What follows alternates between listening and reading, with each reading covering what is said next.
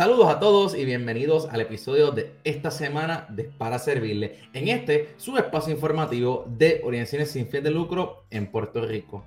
En el episodio de hoy, dialogué con Lena Ramírez, que es la directora ejecutiva de la Casa Protegida Julia de Burgos. Esta es una organización sin fin de lucro pionera en nuestra isla que lleva apoyando a las sobrevivientes de violencia doméstica desde el 1979. Una conversación bien interesante donde conocimos el impacto tan importante de esta organización y también nos educamos sobre la importancia de lograr que tengamos un país libre de violencia contra las mujeres. Los invito a conocer más de la labor de la Casa Protegida Julia de Burgos en todas sus redes sociales y también en su página web.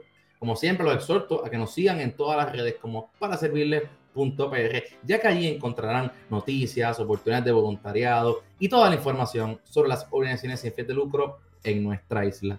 Recuerden que todos los episodios de Para Servirle son traídos a ustedes gracias a Oceanía, una marca local que te acompaña en todas tus aventuras y te exhorto a que visites shopoceanía.com para que recibas un 10% de descuento en tu compra con el código aquí para servirle. Sin más, pasemos al episodio de esta semana junto a Elena Ramírez de la Casa Protegida, Julia de Burgos.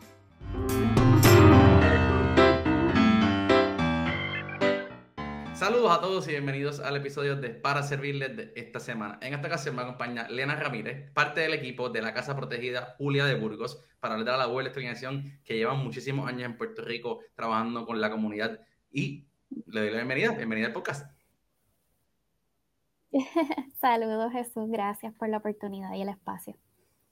Claro, para mí un, un, placer, siempre lo digo, ¿verdad? Nuevas organizaciones que se suman a nuestra plataforma para que la gente las conozca y las puedan apoyar. Y estoy seguro que mucha gente en Puerto Rico eh, ha escuchado de la Casa Protegida Julia de Burgos, una labor desde... Tú no vas a contar más, pero estaba leyendo que desde los 1970 existe la Casa Protegida Julia de Burgos, que pues eh, son muchos años trabajando en Puerto Rico. Y yo creo que es perfecto comenzar con, que, con esa raíz, ¿no? Y de ahí vamos viendo los programas y todo ese impacto. ¿Qué es la Casa Protegida Julia de Burgos? Pues la Casa Protegida Julia de Burgos, o Casa Julia, como eh, le conocen, es una organización feminista líder en la lucha por los derechos humanos de las mujeres sobrevivientes de violencia doméstica y sus hijos e hijas, ¿verdad?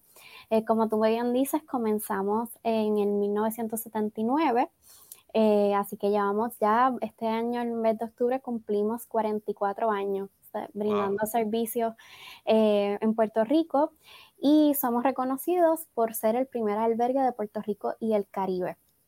Así que un poco eh, para, para, conocer la historia de Casa Julia, nuestras fundadoras son Mercedes Rodríguez y Marian Maldonado. Mercedes, psicóloga social de profesión, y Marian era enfermera y ambas trabajaban en lo que era el Centro de Apoyo a Víctimas de, Violación en los años 70. Eh, y allí Mercedes y Marianne se empezaron a recibir muchas llamadas de mujeres, eh, ¿verdad? Pidiendo socorro, pidiendo ayuda en situaciones de violencia. Eh, y empezaron a notar que muchas de estas, estas mujeres pues estaban experimentando violencia de sus parejas o exparejas. En este momento dado, en los años 70 en Puerto Rico no existía la ley 54. De hecho, para aquel momento la ley de, de violación o violencia sexual decía eh, que era un acto que no fuera la mujer propia, Así que si estaban casados, ¿verdad? Si era tu pareja, eh, no, no existía tal cosa como el derecho a consentir una relación sexual. Así que en ese momento ellas ven un vacío en, la ley, ven un vacío en la política, ven eh, mucha falta de sensibilidad ante el tema y se dan a la tarea de ellas mismas empezar a investigar eh, y a a recoger la data, ¿verdad? Que crean las primeras estadísticas de violencia doméstica en Puerto Rico y son ellas las que dicen, esto es un asunto de prioridad que, el Estado tiene que atender. Así que ellas, eh, el primer eh, caso que, les llega precisamente es una mujer que en Estados Unidos eh, había pasado del albergue en albergue y su agresor la, la encontraba eh, y deciden ya llamar aquí a Puerto Rico pidiendo auxilio y la envían para acá. Eh, y son ellas quien eh, la, reciben, sin embargo, ¿verdad? No existía un espacio para poder albergar en ese momento, eh, así que eh, así es que surge Casa Protegida Julia de Burgos, eh, ¿verdad? De la necesidad de que existieran espacios seguros para las mujeres, la falta de, servicios y la falta de una política pública que protegiera el derecho de las mujeres a vivir libres de violencia. y según ellas cuentan, ¿verdad? pues muchos de los casos eran ellas mismas quienes iban a las casas a, sacar a las mujeres eh, de sus casas, eh, las montaban en sus carros privados y las llevaban a un espacio seguro, muchas veces sus casas también. Así que son mujeres poderosas, mujeres que les reconocemos eh, la valentía porque pusieron en, en, riesgo sus vidas para salvar a otras mujeres. Y se crea lo que ellas llaman un movimiento de mujeres apoyando a mujeres, porque las primeras empleadas, ¿verdad? En este momento todo era voluntario las primeras empleadas fueron las primeras sobrevivientes que, estuvieron en la casa. Eh, son ellas que crean esta comunidad de, ayudar a, otras mujeres, empoderarlas y crear esta red de apoyo que en muchos de los casos de, que nosotras recibimos hoy en día, lo que vemos es eh, el no contar con los recursos económicos y no contar con una red de apoyo hace toda la diferencia en que una sobreviviente pueda salir de su, de su relación. Así que así surge Casa Julia y gracias a ese esfuerzo es que 10 años después se crea en 1989 la Ley 54. Así que además de ser una organización que por 43 años hemos brindado servicios, este, por eso también decimos que somos una organización líder en la lucha por los derechos de las mujeres, porque ha sido fundamental en que esta problemática, ¿verdad?, sea atendida en Puerto Rico. Sí, que, que sin duda, o sea, son, pudiéramos decir que la, la organización, primera organización que empezó a trabajar eh, con todos estos temas desde los 70 y han continuado ininterrumpidamente siendo voz cantante eh, y obviamente ayudando a todas las mujeres que han sufrido y a la misma vez creando esa política pública como, fue la, como lo es la ley 54 para que otras mujeres también tengan esa ley que las pueda proteger y, y, diferentes leyes y, y, otros estudios que ustedes también han hecho. Me, parece fenomenal esa historia, no sabía que, que había sido estas voluntarias, que, que, que ellas también, como tú bien dijiste, son héroes, ¿verdad? Arriesgaron su vida. Pionera, sin duda, sin duda alguna. Sí, sí. y, también reconocer, eh, ¿verdad?, que trabajamos, somos de las primeras organizaciones, eh, de las organizaciones más antiguas en la lucha por los derechos de las mujeres, sin embargo, eh, ha sido fundamental el trabajo de voluntarios, el trabajo de otras organizaciones ¿verdad? Como Taller Salud, como Coordinadora Paz para las Mujeres, eh, que esa lucha, ¿verdad? Se ha podido, eh, hemos logrado muchos avances gracias precisamente a la solidaridad y al trabajo en red. Sí, no, yo creo que eso es, un tema que siempre hablamos aquí en el espacio de la colaboración eh, y hemos visto también en años recientes, por las, todas las situaciones que ha pasado el país, que todas las entidades que trabajan en pro de la, una calidad de vida y, la protección de las mujeres en nuestra isla, muchas de ellas trabajan en conjunto, ¿no? Y, están en diferentes pueblos, todas tienen diferentes como que objetivos, pero trabajan en un frente unido. Eh, y más allá de, de, los cambios políticos que han habido, sino es lo que se ha, habido, se ha visto que, que, es súper importante.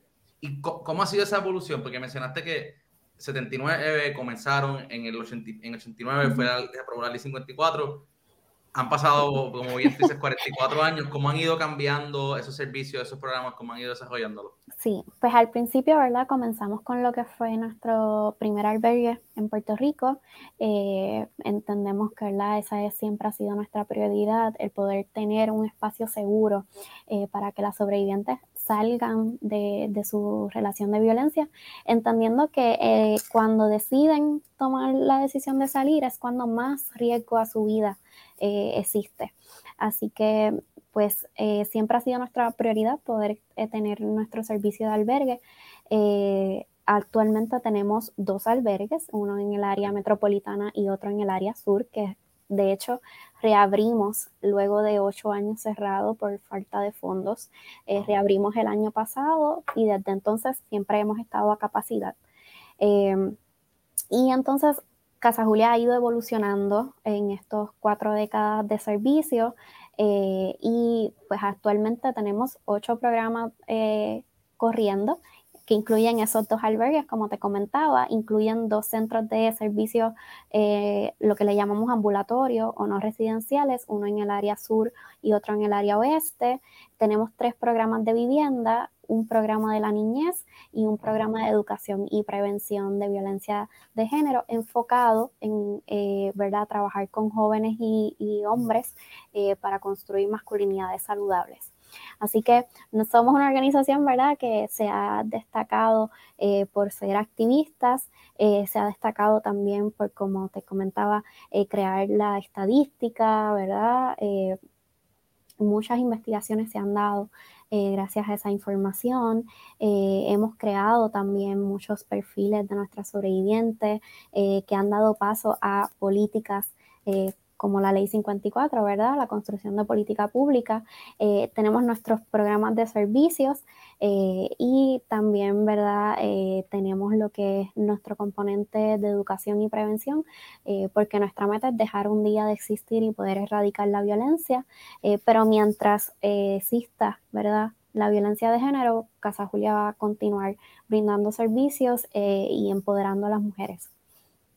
Sí, que, que qué bueno que tú mencionas eso porque a veces es bien choca mucho cuando la gente dice, no, que nuestra meta como organización es no existir, pero es que si vamos a la raíz de ese comentario, es que pues hay un problema que quisiéramos que no existiera y por eso es que esa organización está ahí trabajando. Eh, y, yo sé, a veces lo digo yo y lo converso y la gente dice, pero es que eso no hace sentido. Es que sí, porque si nosotros, si lo miramos desde el problema, pues no quisiéramos resolver este problema, quisiéramos que no exista. Sí, eh, nosotros, ¿verdad? Por eso hacemos énfasis en que la educación con perspectiva de género es lo que nos va a ayudar a alcanzar una sociedad mucho más justa y equitativa eh, y a erradicar esa violencia de género. Eh, sin embargo, el que existan nueve albergues de violencia en Puerto Rico es fundamental porque otra vez esto es el único remedio que existe para salvar las vidas de las mujeres que están en riesgo y la niñez también, porque llegan ¿verdad? acompañadas de, sus niños y niñas. Y, hablando de eso, mencionaste ahorita y que, ¿verdad? que ustedes tuvieron el primer albergue y ahora mismo tienen dos abiertos en Puerto Rico a capacidad. Eh, estos programas, me imagino que, que, estos dos son como que los programas principales, aparte de todos los otros que hablaste. Eh, eh, en este caso, mencionaste que los albergues están a capacidad, pero también vi que hay una línea de ayuda eh, eso, pues, porque lo, hago esta pregunta más por si alguien que está en este episodio está pasando por alguna situación y, pues pueda, pueda comunicarse. O si conoce a alguien, ¿verdad? Siempre, siempre que hacemos nuestros talleres y nuestras charlas educativas, eh, buscamos, ¿verdad? Poder llegar a las sobrevivientes, pero también gente alrededor, ¿verdad? Eh, necesitamos sensibilizarnos como país a este tema. necesitamos, ¿verdad? que las sobrevivientes sepan que pueden contar con otras personas eh, y que no van a ser juzgadas, que es lo que vemos día a día cuando hay noticias de violencia de género, eh, que hay muchos comentarios, ¿verdad? Que, que, lo que hacemos es eh, que esa mujer se sienta juzgada y entonces no pueda acceder a, a, las ayudas. Así que no solamente si hay una sobreviviente que está viendo esto, que sepa que existen líneas de orientación que son 24 eh, horas al día, siete días de la semana. En nuestro caso, la línea es el 787-548-5290, eh, pero también para todas las personas. Eh, yo creo que la violencia de género es un asunto de todas que nos toca combatir. así que es importante que, en el momento en que alguien los necesite, poder brindar ese apoyo, que sea efectivo y que sea sensible sobre todas las cosas.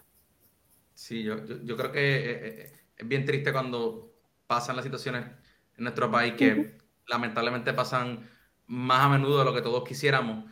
Cuando empiezas a, en vez de preocuparte por la víctima, estás empezando a criticar y a dar comentarios detrás de un celular o una computadora sin saber que hay una familia afectada, hay un ser humano afectado, hay niños niñas, como tú mencionas, afectados. Es como bien...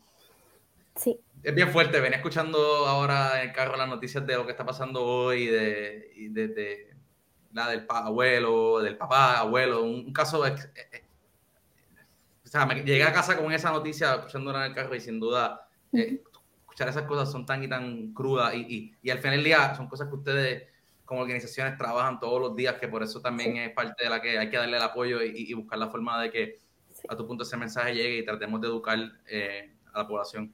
Sí, sin duda este tema de la violencia de género es muy complejo, es muy complejo. Eh, por eso cada uno de nuestros programas, por eso, ¿verdad? Tenemos varios programas de servicio y cada uno cuenta con un equipo especializado desde manejo de casos, psicóloga, psiquiatra, enfermero, ¿verdad? Porque vemos los efectos de la violencia a nivel psicológico, pero los vemos a nivel físico, ¿verdad? Todas esas secuelas, e inclusive... Eh, nosotros trabajamos lo que es la relación eh, de los menores con, las madres, ¿verdad? Esa crianza saludable, porque todo eso se, se trastoca eh, a, causa de la violencia doméstica. Eh, así que contar con todo ese equipo y, y todos esos servicios, pues es fundamental. Sin embargo, como te decía, no solamente que existan eh, organizaciones y servicios como los que brinda Casa Julia, eh, hace falta que nuestro país sea mucho más sensible y esté educado en este tema porque la violencia doméstica es un asunto que nos puede pasar, ¿verdad?, a todas las personas. Eh, o la violencia de género, ¿verdad? es un asunto que, que, nos corresponde a todos, educarnos y abiertamente, ¿verdad? Ser, ser activistas, ¿no? De, decir, eh, mira, yo soy una persona, un espacio seguro eh, y, estoy en contra de la violencia de género. Y eso implica que a nivel individual, a nivel de sociedad y a nivel de Estado, eh, ¿verdad? Se haga ese reconocimiento y tomemos medidas y acciones para demostrar que estamos en contra de la violencia de género.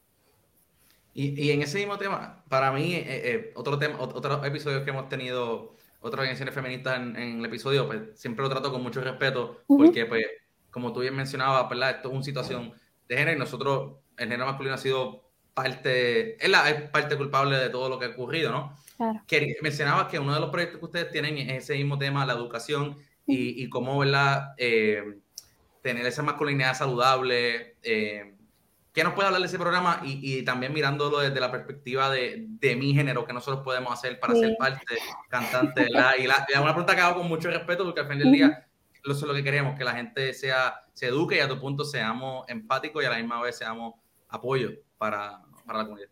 Sí, eh, pues nosotros tenemos este proyecto que es súper chulo, a mí me encanta. Eh, nosotros llevamos mucho tiempo realizando eh, trabajo en la comunidad, trabajo de educación y prevención, dando charlas, talleres, pero este proyecto se logra a través de fondos de Fondos federales.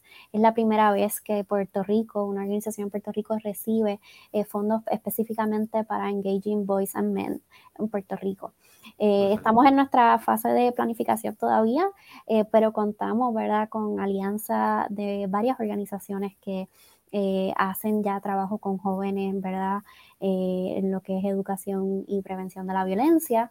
Y, creo que es un proyecto que, que, va a ser chulísimo porque lo que busca es crear herramientas para educar a jóvenes para erradicar la violencia de género eh, que es esa sombrilla, ¿verdad?, que acoge todas las manifestaciones de, la violencia, más allá de la violencia doméstica, aunque es parte de, pero se trabaja violencia sexual, se trabaja, ¿verdad?, violencia en el noviazgo, eh, violencia cibernética, se trabaja, ¿verdad?, violencia o discrimen contra la comunidad LGBT, desde una perspectiva de equidad, de derechos humanos y desde una perspectiva, eh, ¿verdad?, de lo que es, pues, crear una sociedad mucho más, más saludable, que eso es lo que se busca al final del vida, ¿verdad?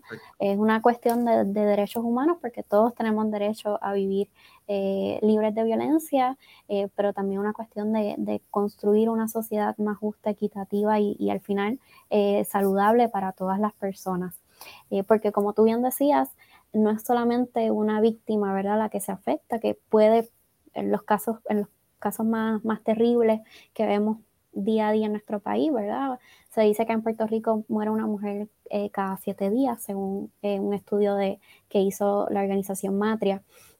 Eh, y vemos, hemos visto, ¿verdad?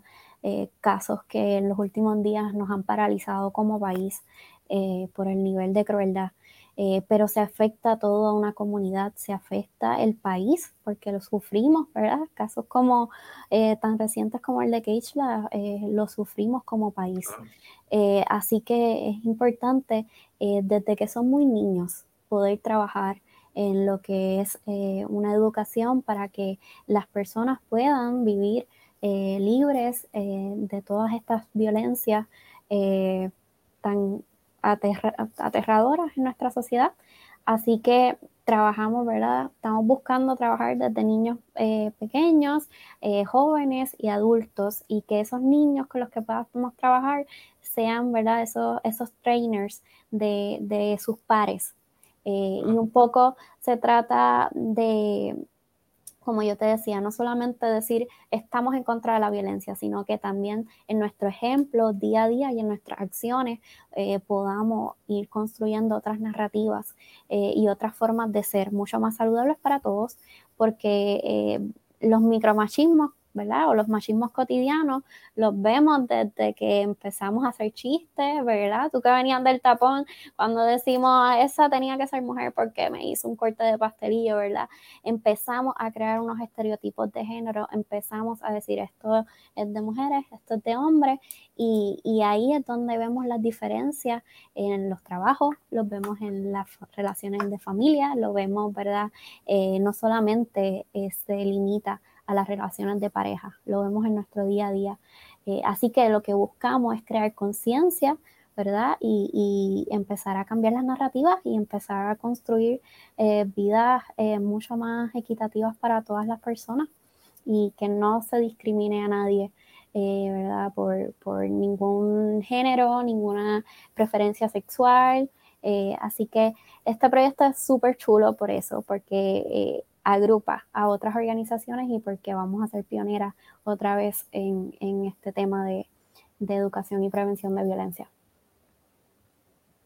Y en, ese tema, el tema de educación, me imagino que aparte de este proyecto que es nuevo y que estaría, me imagino que estará lanzando próximamente, llevan ya muchos años en el tema de educación. ¿Cómo, me imagino que, es a través de talleres, cómo es esa parte que, para, en este mismo grupo que estás hablando, que, que pueden apoyar? Sí, eh, pues mira, nosotras eh, tenemos el, componente de educación y prevención que es a través de nuestras técnicas sociales.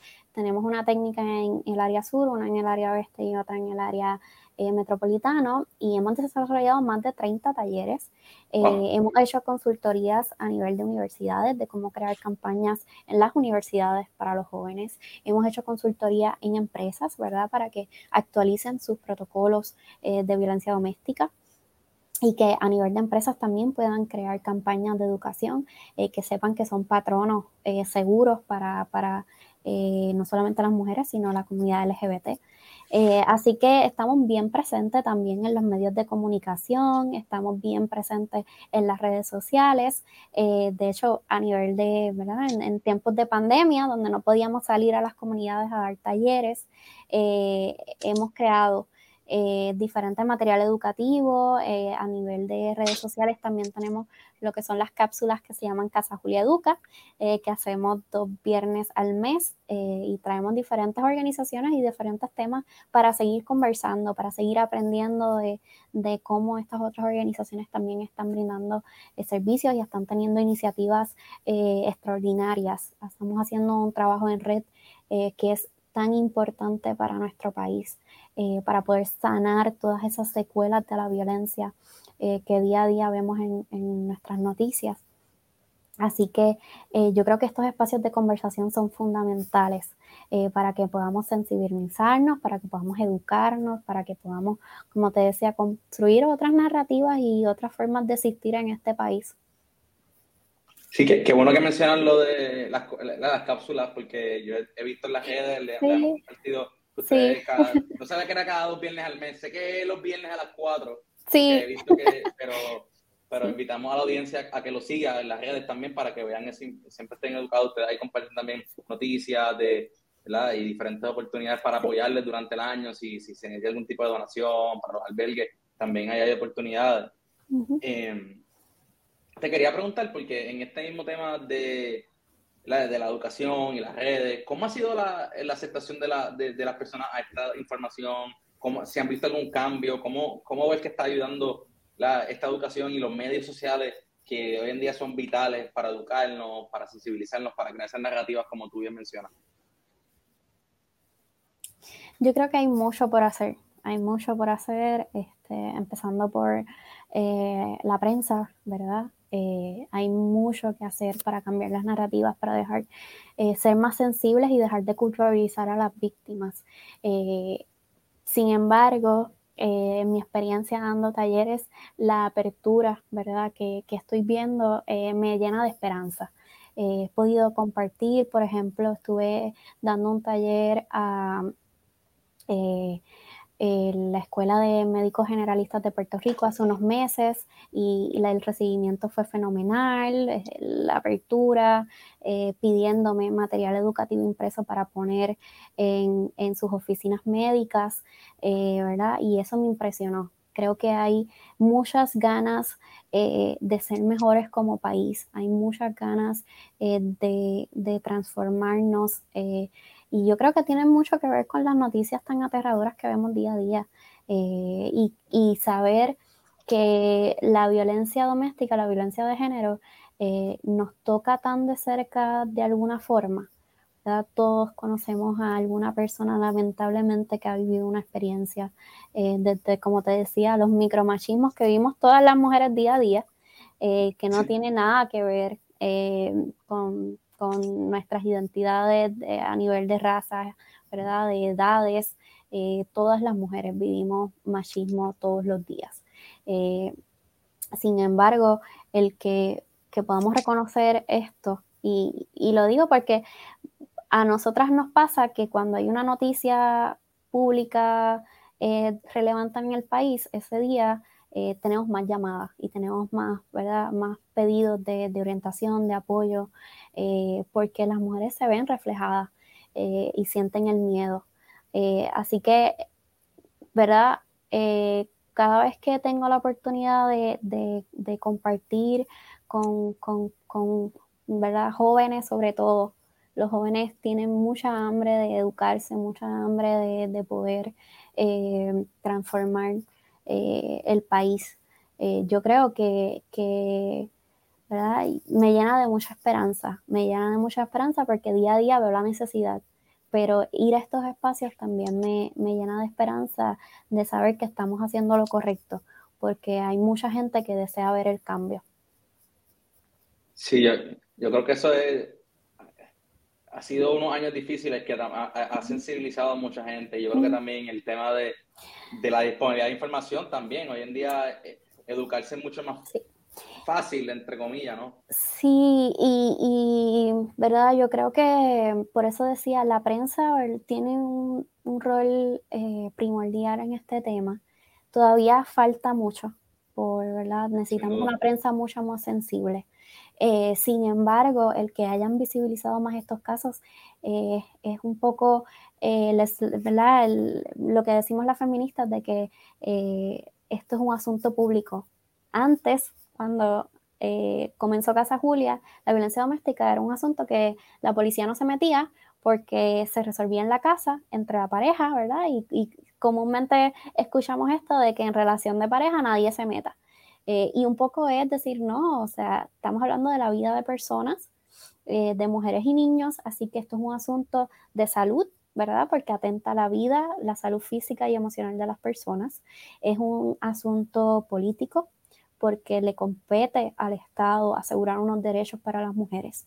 Es un asunto económico también, porque es mucho más el ahorro, si invertimos en, lo que es la prevención, ¿verdad?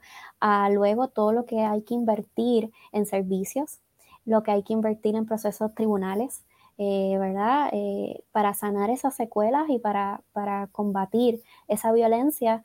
Eh, así que es un tema económico. si invertimos en la prevención, no solamente ¿verdad? invertimos en un país mucho más justo y de bienestar, sino que tiene un efecto también a nivel de presupuesto. Así que, pues sí, definitivamente, por eso te digo, es un asunto de todas las personas. Claro. Y, ahora tú mencionaste algo interesante, que obviamente, y es lo que yo creo que vemos, que es el tema que los jóvenes están sedientos de educarse, eh, motivados para lograr cambio. En tu caso, ¿verdad? Tú eres joven, estás liderando gran parte del del trabajo que hace Casa Julia. ¿Cómo te sientes en ese, en ese trayecto con esa encomienda? Eh, y compares, me imagino, jóvenes de tu misma generación, creo que somos contemporáneos probablemente, que pues eh, están haciendo esos cambios. Sí, sí, llevo unos pocos meses como directora ejecutiva interina de la casa y para mí es un privilegio poder servirle ¿verdad? A, esta organización y a las mujeres de mi país, eh, porque creo en el trabajo que hace Casa Julia, porque lo veo día a día, porque he conocido ¿verdad? sus raíces, sus fundadoras, conozco también a todas las personas que están en nuestra junta, que son eh, mujeres que han dedicado toda su vida, eh, toda su carrera, ¿verdad? Muchas abogadas, muchas profesoras, trabajadoras sociales, eh, han dedicado toda su vida a la lucha contra la violencia doméstica, así que a mí es un privilegio, es un reto, ¿verdad? Porque soy una persona joven y no hay un espacio en que no me pregunten la edad, pero es un, es un privilegio y creo que nunca pensé, ¿verdad? Que soy psicóloga social eh, y siempre pues he querido trabajar en comunidades y con poblaciones vulnerabilizadas, ¿verdad?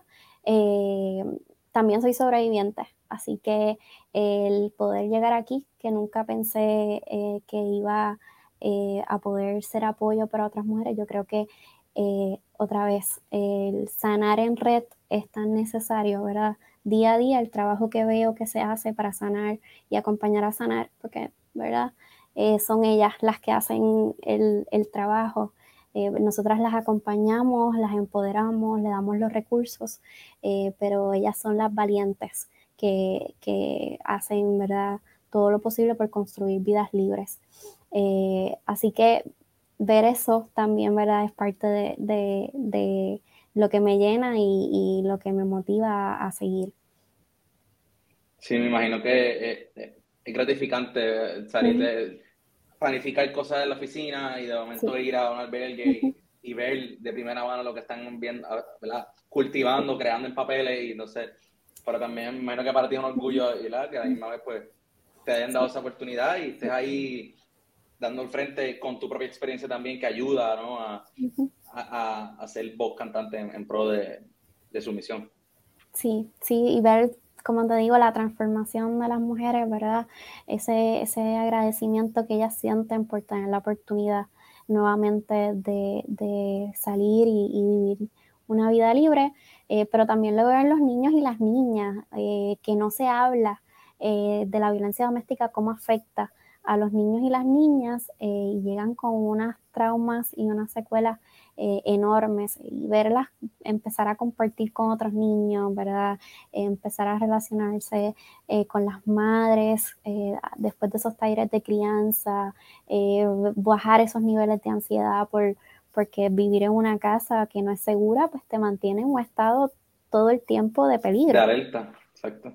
Así que poder jugar tranquilamente y nosotros vemos a esos niños y esas niñas casi crecer en los tres meses o en el periodo que, que permanecen en nuestra albergue, pues para nosotras nos llena de satisfacción. Quería preguntarte, porque, y tú lo has hablado varias veces, pero, y siempre se lo pregunto a las organizaciones, en el caso de ustedes y muchas otras organizaciones, día a día, ¿verdad? Son difíciles los casos que trabajan. Eh, aparte de los que trabajan, las cosas que pasan en el país.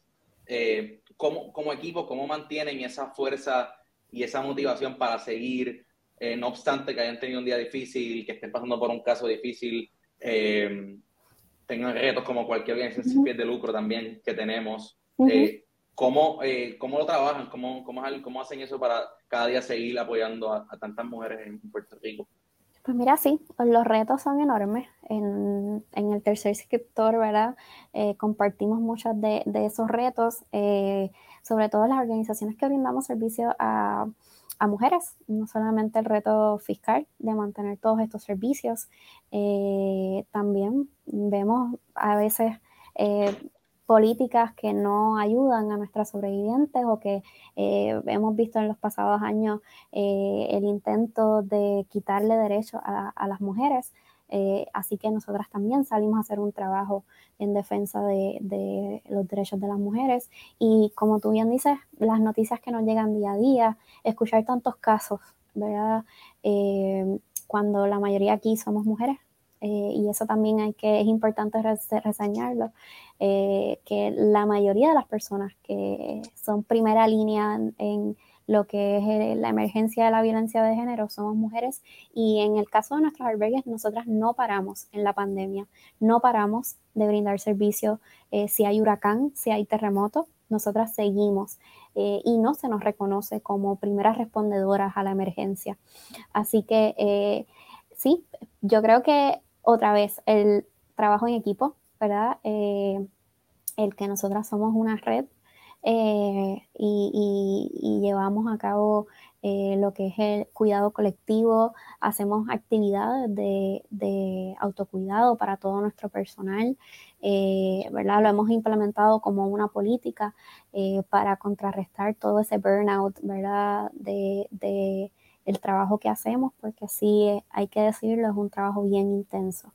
que demanda mucho de, nuestro personal, pero sí, yo creo que el cuidado colectivo, eh, apelar a, los, a los cuidados, que es lo mismo que hacemos eh, con nuestras sobrevivientes, ¿verdad?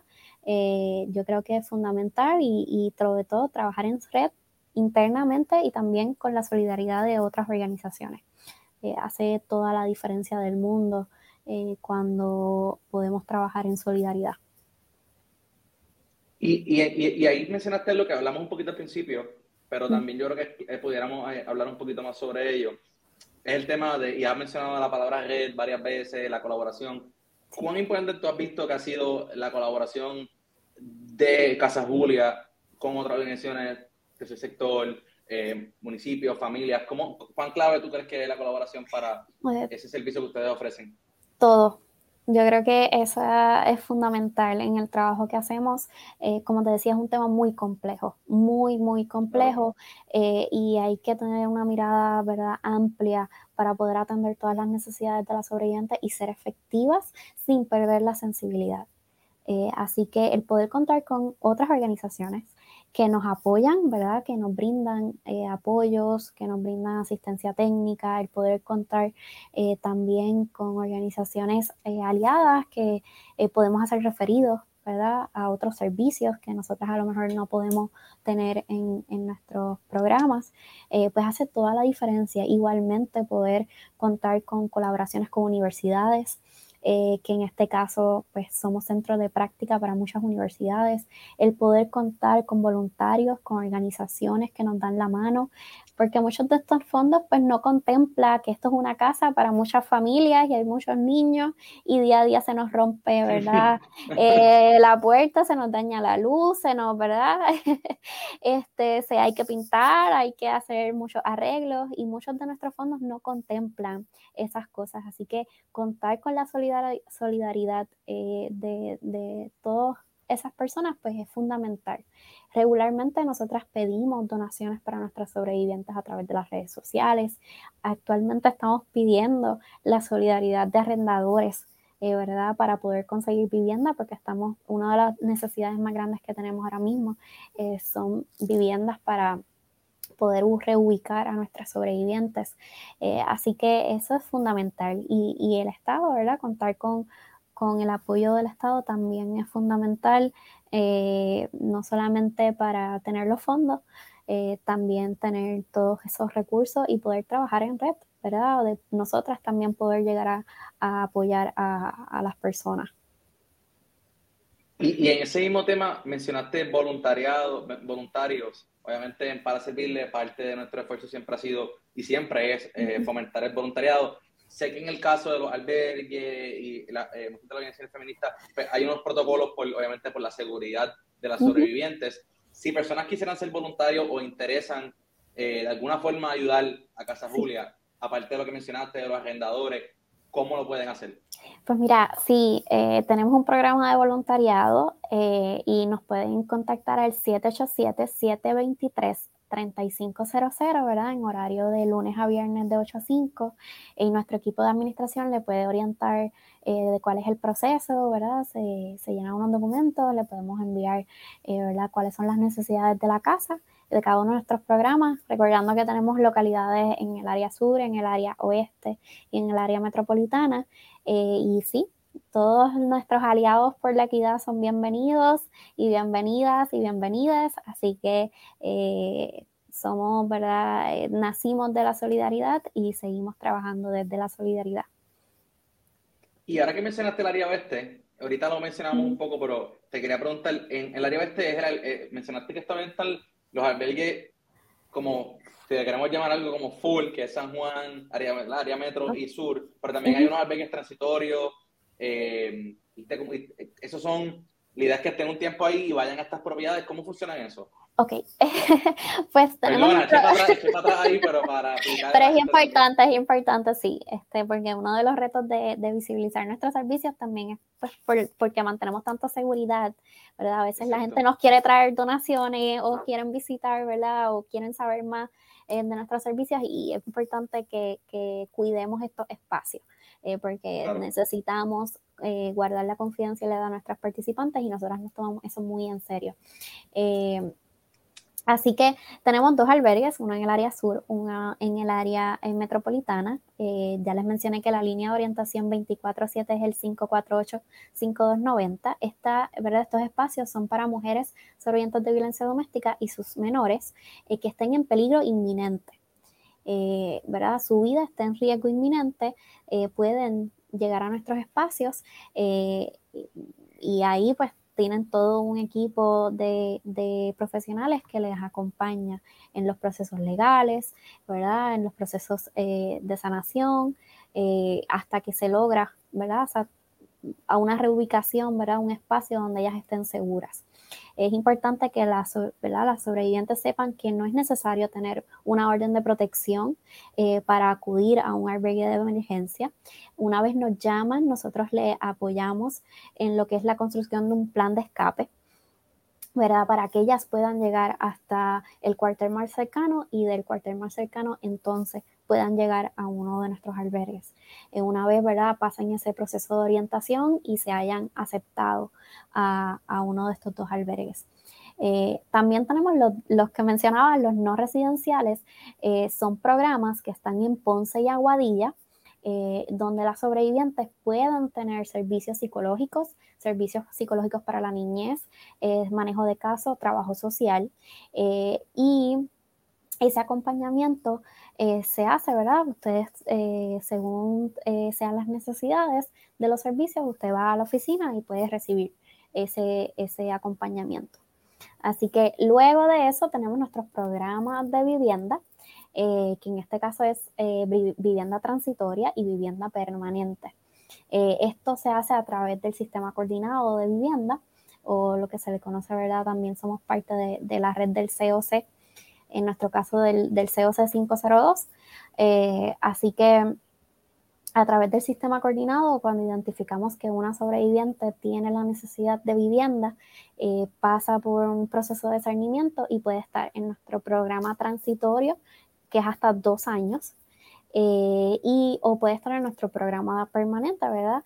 Que ese programa tiene otro componente de que tienes que tener alguna condición de salud crónica. Así que por eso Es, nuestro programa permanente. Y con, todos estos, ¿verdad? A veces eh, es importante que sepan que nuestros programas, a través de nuestros programas de vivienda, como son a través del sistema coordinado, no necesitas haber estado albergada. Eh, sí es importante que pases por el, sistema, el proceso del sistema eh, coordinado y entonces nos hagan el referido a, a nuestros programas en Casa Julia. Pero sí, muchas de nuestras sobrevivientes que están albergadas luego pasan a nuestros programas de vivienda, ¿verdad? Para ese proceso de entonces buscar, una vez están seguras, eh, porque ya pasó el proceso legal de orden de protección, en los casos que son criminales, pues pudieron apresar a la, persona agresora, eh, pues entonces pasan a los programas de vivienda para que entonces puedan eh, comenzar otra, otra nueva vida. Yo creo que esto fue perfecto para que tengamos una visión completa de los programas y hacerte la próxima pregunta, que es, mirando de cara al futuro, para ir más o menos ya mismo cerrando el episodio, mirando obviamente 44 años, eh, Casa Julia lleva apoyando y siendo voz cantante en pro de las mujeres en Puerto Rico. ¿Qué están mirando a futuro? ¿Qué programas vienen por ahí? ¿Qué nos puedes comentar? Mira, eh, estos programas día a día tienen el reto, ¿verdad?, de, la falta de fondos. Eh, así que nuestra primera meta es poder seguir fortaleciendo, eh, seguir ampliando nuestros servicios. Eh, hace unos años pudimos contratar psiquiatra, contratar enfermeros, ¿verdad? Hemos ido ampliando nuestros servicios. Así que seguir fortaleciendo eso y, ampliando los servicios, sobre todo en el área sur y en el área este, que es donde está, más estamos viendo la necesidad. Siguen aumentando los casos, ¿verdad? recientemente eh, integramos lo que es la intercesoría legal en los tribunales de Ponce eh, y Aguadilla y estamos viendo un aumento de casos eh, que por un lado pues nos alegra porque significa que las mujeres están recibiendo la información y están yendo a buscar ayuda. sin embargo, ¿verdad? Es importante que al momento de que las mujeres toman la, valiente decisión eh, de salir de la relación de violencia puedan tener un acompañamiento. Por eso te mencionaba eh, que contar con apoyos económicos y contar con el apoyo ¿verdad? Eh, de, una red hace toda la diferencia en que una sobreviviente pueda realmente salir de su situación de violencia. Porque si yo no tengo ¿verdad? un espacio seguro a donde moverme, eh, pues, pues la decisión no depende necesariamente de, mí, depende de, yo contar con, con, techo seguro o ¿verdad? de yo saber que no me van a juzgar. Eh, por eso es que eh, hace toda la diferencia el que organizaciones como Casa Julia puedan acompañarle a las sobrevivientes en este proceso tan, tan duro, pero que, que, también llevar el mensaje de que al final vemos vemos las diferencias y, vale toda la pena poder eh, vivir libres y disfrutar. Porque yo digo que el amor no debe valer la pena, debe valer la alegría siempre. Sí, y debe ser momentos alegres y de disfrute para ambas, para todas las personas. en una pareja, todo el que, como sea la pareja, ¿no? Eh, te, quería preguntarte, esto lo, tengo apunté ahorita y, se me pasó mencionaste ahorita el estudio que hizo Matria de, de, una mujer cada siete días y ahora hablaste un poco de que la data está reflejando más en el área este y el área sur más casos y donde hay más necesidad. ¿Dónde, como que como hay estudios, como que el tema de, aparte de los casos grandes que hemos visto recientemente, sé que pasan muchas más cosas. ¿Hay algún estudio donde se puede conseguir más data? Mira, eh, ¿Verdad? Eh, yo diría que ahora mismo la organización con información más certera, eh, que está haciendo un trabajo fundamental para, para poder visibilizar la necesidad que existe en nuestro país, es el Observatorio de Equidad de Género. Ellos recopilan la data, hacen informes cada tres meses y los publican a través de su página web y sus redes sociales eh, y tienen un listado ¿verdad? al día de, todos los casos, casos que eh, feminicidio, ¿verdad? No solamente feminicidios íntimos, que son aquellos casos eh, que, ocurren a manos de pareja o expareja, eh, sino que llevan ¿verdad? todas las muertes de mujeres y transfeminicidios también, ¿verdad? Pueden recopilar esa data eh, y entonces nos ayudan a las organizaciones y también, ¿verdad?